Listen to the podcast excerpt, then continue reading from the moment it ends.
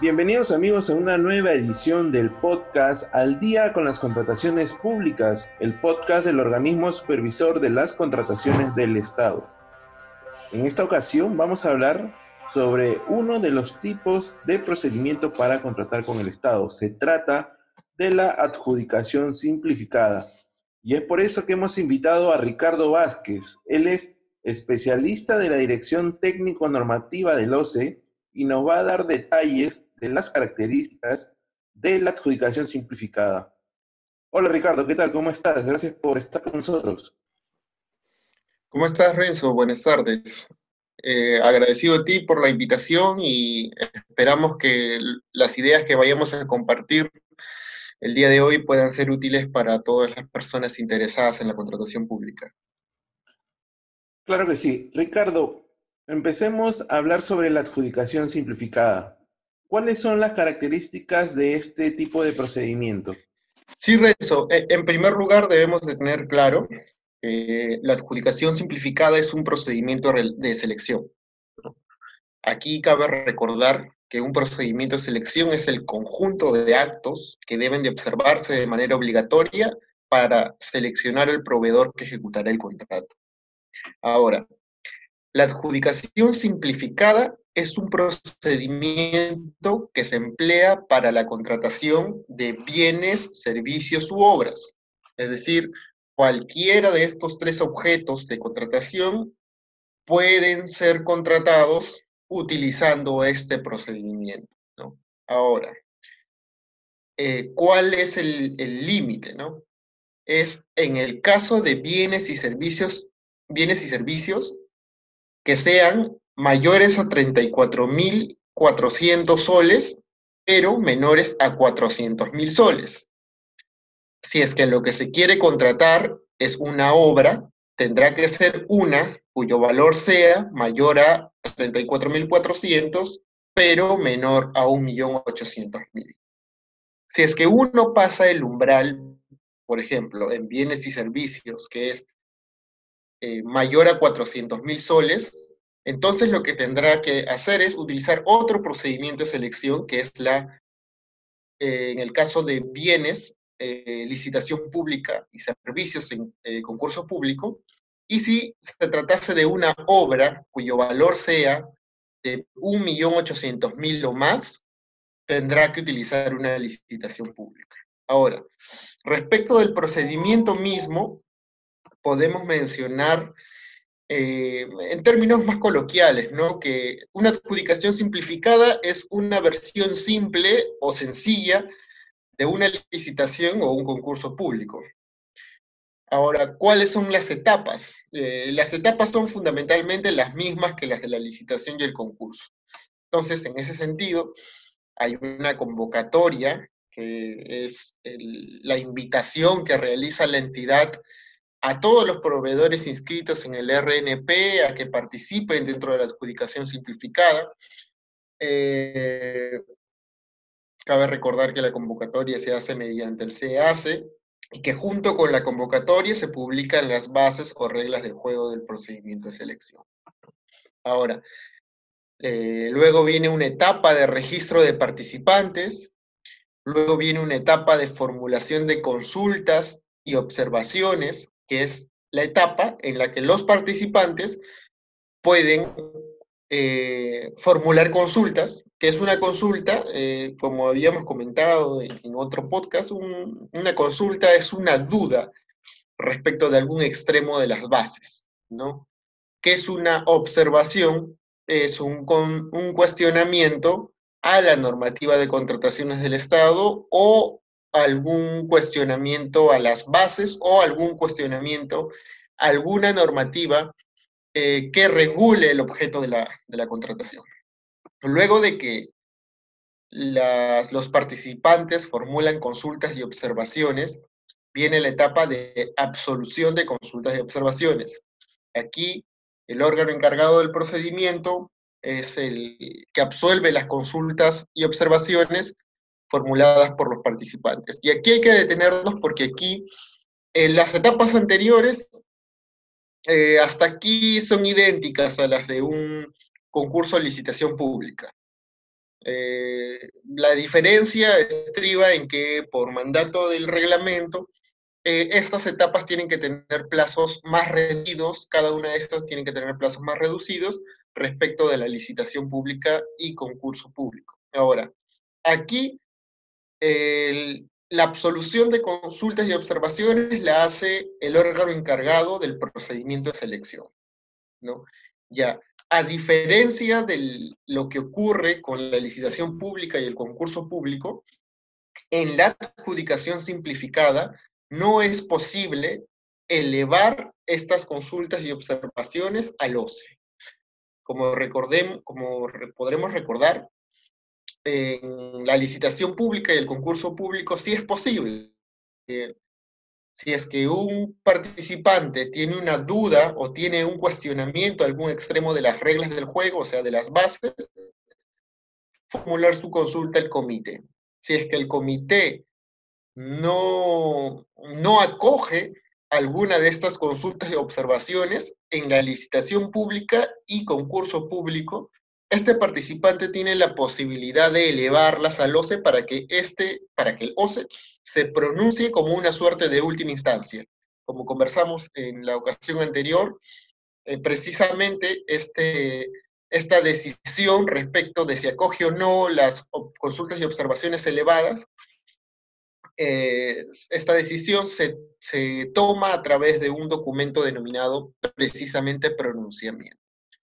Bueno, entonces, en adjudicación simplificada no hay elevación de consultas y observaciones a los.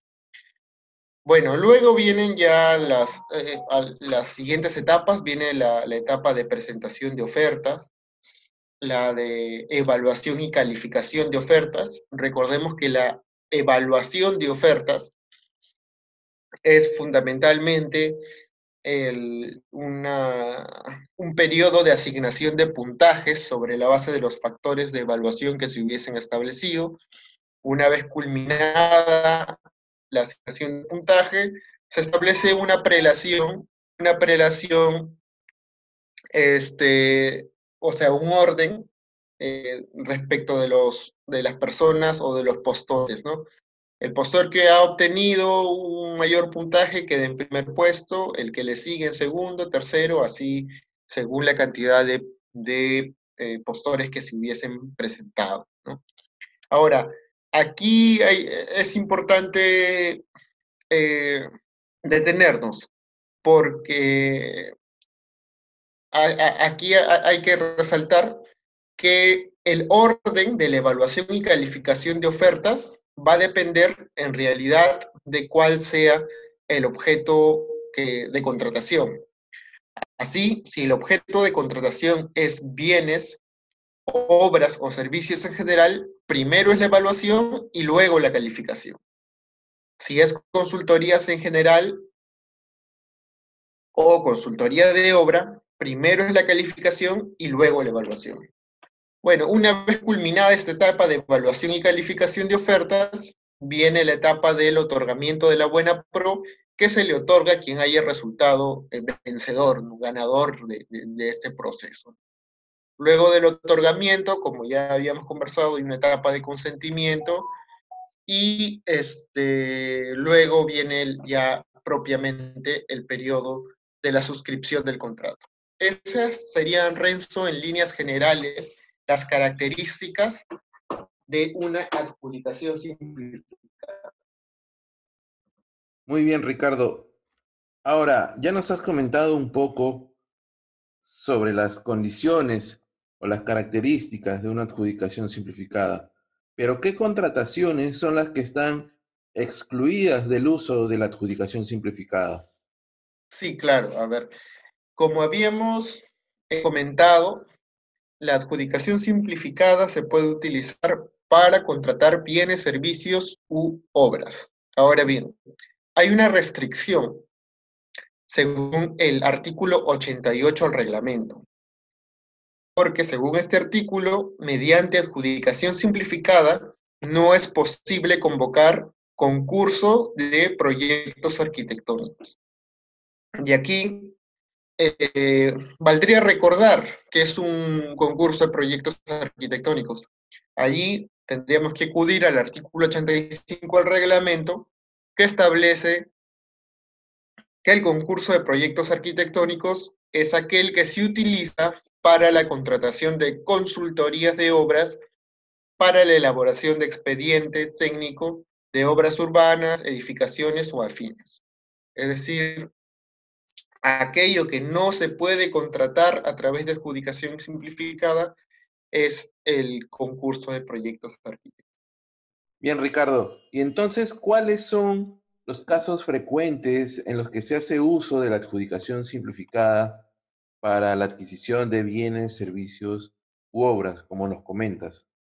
Ok, hay que recargar la idea en todo caso que la adjudicación simplificada puede emplearse para la contratación de bienes, servicios u obras que se encuentren dentro de los topes que antes habíamos comentado. Hay que recordarlo. Eh, si se trata de bienes y servicios eh, mayores a 34 mil o pero menores a 400 mil soles y en el caso de obras, aquellas mayores a 34.400 y menores a 1.800.000 soles. Ya, ahora, las contrataciones que se realicen mediante adjudicación simplificada dependerá en realidad de la entidad de la que se trate.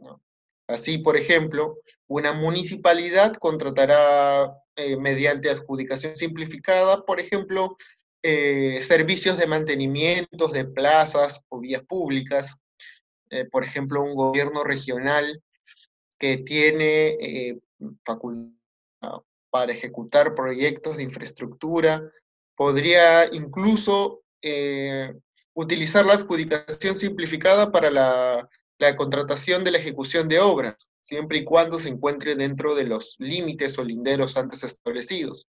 También el gobierno regional podría este, contratar o utilizar la, adjudicación simplificada para la supervisión de la obra, para contratar, contratar la supervisión de la obra.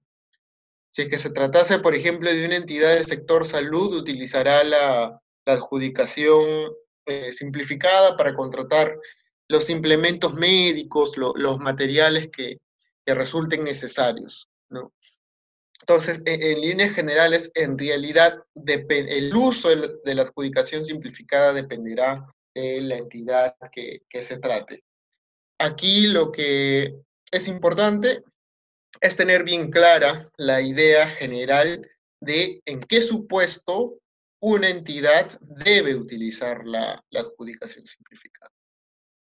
Perfecto, Ricardo. Y para ir terminando, quisiera consultarte ¿Qué consejos les podrías dar a los proveedores que deseen participar de una adjudicación simplificada? ¿Qué deben tener en cuenta?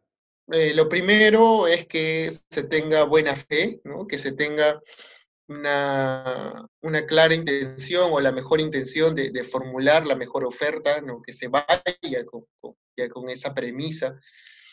La segunda eh, ya tiene que ver con verificar el cronograma y tener eh, siempre presente el plazo de cada una de las etapas que hemos comentado anteriormente, eh, que es importante recalcar que de acuerdo con el artículo 56 del reglamento, el plazo que un proveedor pueda advertir a partir del cronograma se computa en días hábiles. Para la formulación de consultas es cinco días.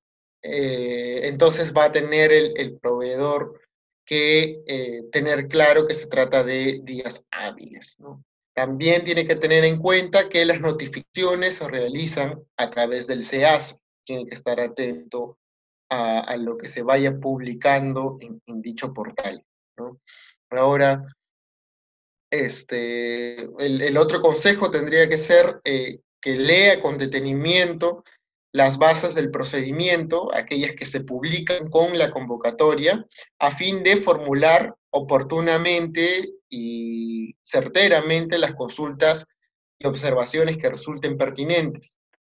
También se recomienda que se lea con detenimiento las bases integradas, es decir, aquellas resultantes del proceso de absolución de consultas y observaciones a fin de que el proveedor tenga claro eh, los documentos, ¿no? ¿Cuáles son los documentos necesarios para la admisión de la oferta, ¿no? Porque si no se cumple con, no se cumple con presentar alguno de estos documentos, la, la oferta puede ser declarada inadmisible. También para que tenga en cuenta cuáles son los factores sobre los cuales se van a asignar los puntajes y también para que tenga en cuenta cuáles son los requisitos de calificación que se deben cumplir. Bueno, esos serían, Renzo, e, en, líneas generales las, las ideas o, consejos que, que, se podrían impartir a los, los proveedores interesados en, en las contrataciones públicas. Muy bien, Ricardo, muchas gracias por tu aporte, por los detalles, por la información sobre el procedimiento de adjudicación simplificada. Gracias, Ricardo.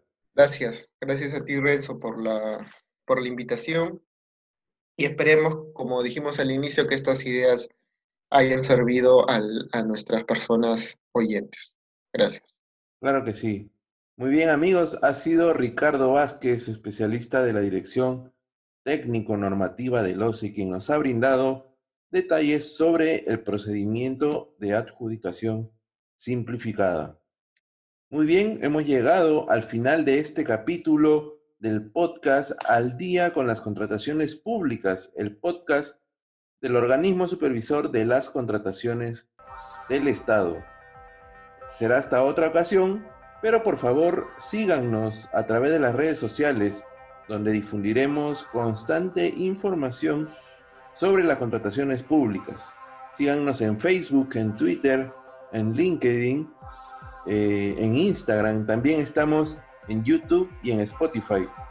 También pueden suscribirse al boletín de noticias mensual que emite el OCE, donde recibirán las actualizaciones sobre las contrataciones públicas. Muy bien amigos, hasta la próxima semana. Hasta luego.